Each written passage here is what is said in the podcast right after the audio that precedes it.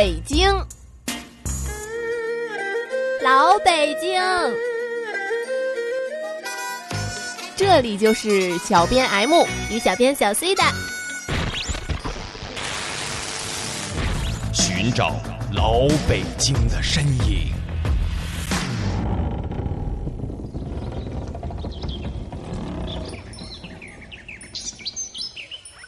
紫禁城的宫门不知锁住了多少女子愿得一心人的梦想，即便帝王家总是无情，开枝散叶也被作为是无形的家规。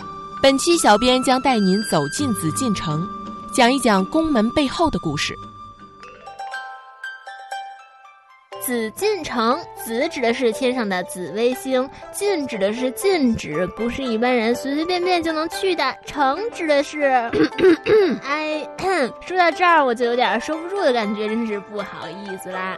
你说的也有一点关系，咱们本期的话题确实出自紫禁城，不过是与它的宫门有关。是的，紫禁城实在是太大了，宫门也有很多。本期小编们就挑几个有代表性的来讲一讲吧。时光的传送带，带你寻找老北京的前世今生。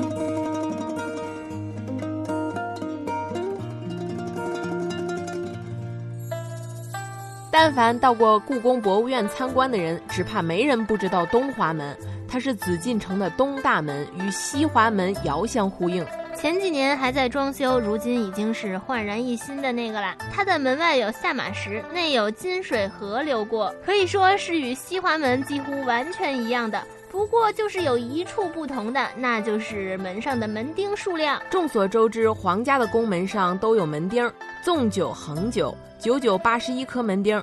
王爷被子以此类推，什么纵九横七之类的。不过这个皇帝家的东大门竟然是纵九横八，缺一排，堪称是紫禁城中的特例呀。这是为什么呢？有特点就有故事，有故事就会有不同的版本。这个东华门在民间就会被称为鬼门或者阴门，原因是清代大型皇帝皇后的棺椁都是从这个门被抬出来的。说的通俗一点，就是皇上皇后去世之后，都要从这个门被抬出去，所以它叫鬼门。还有的说东华门内住的是太子，所以纵九横八。话说回来，它真正缺一排的原因是什么呢？大家知道紫禁城的建造有着金木水火土相生相克的五行学说，东方属木，西方属金，中间则为土。紫禁城东西轴线。相生相克，由东到西则为木克土，土生金；外克内，内生外，克进生出，这可是凶宅的象征啊！为了避凶化吉，于是工匠们将本为纵九横九的门钉减少了一排，总共八九七十二颗。偶数为阴数，木克土，那么阴木就未必能克阳土啦。总之就是风水五行的原因啦。这就是东华门七十二颗门钉的由来。这样的一个门也发生过许多的历史事件，比如明代李自成攻进紫禁城，将最后一位皇帝崇祯从这里抬出去时，发现了他身上的血书。崇祯说自己之所以有今天，是臣下所误。死了之后没脸见祖宗，只有取下皇冠，披发遮面，尸体任你们分割，只是不要伤害百姓。明代还发生过夺门事件，继承皇兄宝座的皇帝。不肯从东华门进宫等一系列皇家秘事，自然清代也曾经在这里发生过惊心动魄的事件，那就是嘉庆十八年那起最著名的农民军起义——临清之变。那时候，农民军由太监刘德才等人经东华门引进紫禁城，但因为在门前和卖煤的人争辩，情急之中被守门官兵发现了所藏的兵器，骤然关闭东华门。故而仅十数人闯入，起义旋即失败。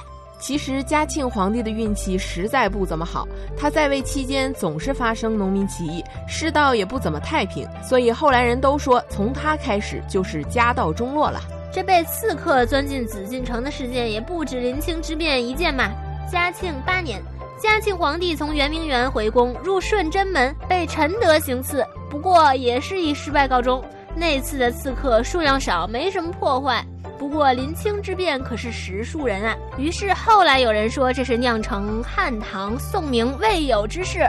至今，您在参观故宫博物院时，走到军机处值班房旁边，与景运门相对应的名叫隆宗门的地方，还是能看到当年宫廷小混乱时留下的箭头。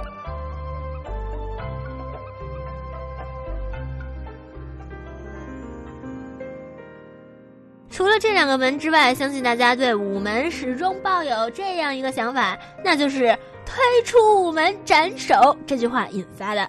到底大臣们得罪了皇帝，要不要在午门斩首呢？首先来介绍一下午门为什么叫做午门呢？午门面南背北，可以说是紫禁城的北大门，也是正门，与东西两边连起来形似凤凰，所以又叫五凤楼。小编还记得严崇年先生曾经说，五凤楼的形制是很漂亮的，而且在建筑史上堪称经典。为什么经典呢？因为它明三暗五，意思是说它正面看起来是三个门，不过从北面看起来是五个门。不过说实话，小编只看出了明三暗五，还真没瞧出这个凤凰形。难道要航拍？每当早朝，大臣们必须午夜起床，穿过大半个北京城，赶来午门。这在《大明会典》中有记载：凌晨三点。大臣到达午门外等候。当午门城楼上的鼓敲响时，就要排好队伍。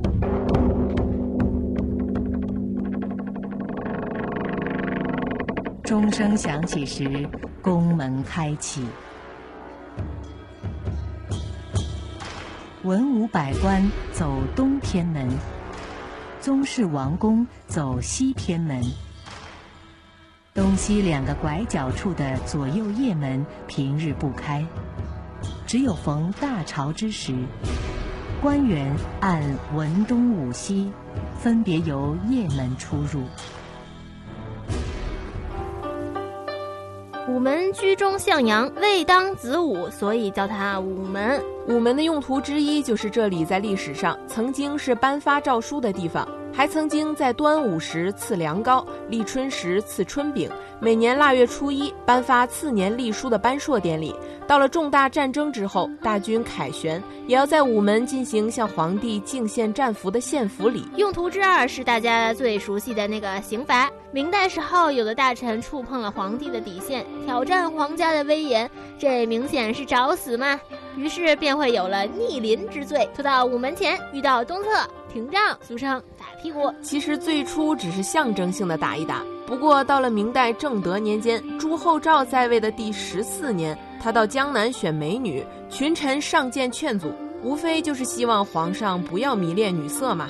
不想皇帝大怒，当时下令廷杖了一百三十个大臣。其中十一个竟被当场打死。之后的嘉靖皇帝朱厚熜登基后，想加封自己的生父为先帝，不想群臣反对，一百多名大臣在左顺门哭着上见。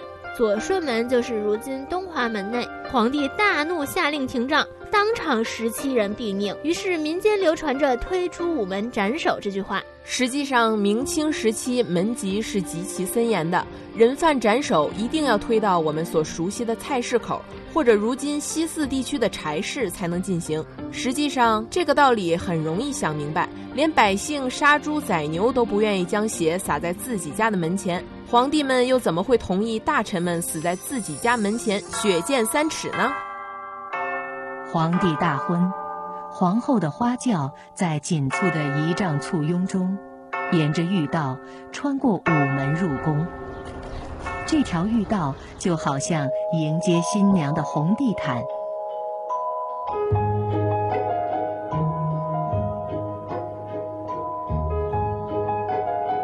夫妻是人伦之本，中国文化更是强调阴阳和合。皇帝娶皇后入宫，自然要以天下最隆重的一条路迎接她的到来。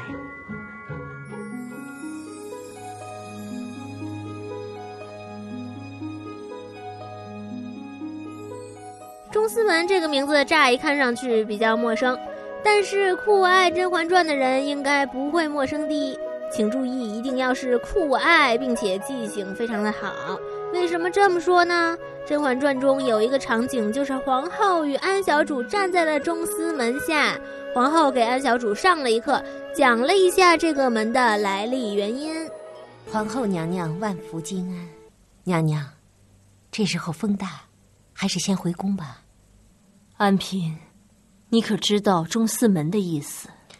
臣妾不知，还请娘娘赐教。《诗经》有谓：“中司语，一儿子孙。”名为中司，意在期盼皇室多子多孙。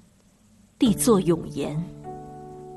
接下来，小编也来讲一讲，中司门是紫禁城南二长街的南门。与北边的百子门相对应，他们住在紫禁城的西六宫，是在参观故宫博物院的时候常能见到的一开间的琉璃门。往南经过如意门，就会到养心殿了。中司二字的来源，正是像皇后所说的一样，来自《诗经》中。中司是一种昆虫，繁殖能力强，擅长鸣叫。这明显是希望后宫女子的繁殖能力强哦。这也太过粗俗了吧？嗯，就是希望后宫女子们可以为皇帝繁衍子嗣，开枝散叶。咱们再简单的说一下百子门。百子门自然是百子千孙的意思，不过小编选择百子门的原因可不是因为这个，也不是因为它和中司门相对应。没错，真正的原因是百子门的内院曾经是囚禁了光绪一生最爱的女子珍妃娘娘的所在地。关于这个，历史中也有记载：原宫中成立，犯事儿的嫔妃均交由皇后严加管束。珍妃被囚禁于宫西二长街百子门内牢院，命太监总管专门严加看守，从此与光绪隔绝，不能见面。故宫通览中也说，珍妃被囚禁的这个小院儿原是侍从下人居住的地方。珍妃入住后，正门被牢牢锁上，打上内务府的十字封条。饶了我吧！珍珠，珍珠，收珍珠，你。都讲了西侧长街两个相对应的门，没道理不交代一下东侧的。与西侧配套建成的门叫做临止门和千英门。临止门是东二长街的南门，明代时候叫做寿春门，清代就变成了临止门。它与中司门、百子门一样，都是一开间的琉璃门。临止二字同样是出自《诗经》中。实际上，诗的原意是说周文王的子孙知书达理，不违周礼，以善德行事。后来“临止”二字便用来称颂王室贵族们的贤能。后世更广泛的将其作为人们结婚生子时的贺语，祝福所生的子孙品德仁厚。而千英门，这 看字也看明白了吧？值得小提一下的就是这个千英门北侧，就是俗称北五所的前东五所。如此种种，小编觉得足见清代王室比明代皇室更加注重子嗣和德行啊。本期寻找老北京的身影到此结束。如果您对我们的节目感兴趣，欢迎您关注新浪微博“寻找老北京的身影 time”，与微信订阅号“老北京全拼加一二三零”寻找我们。我们下期见。小山中月。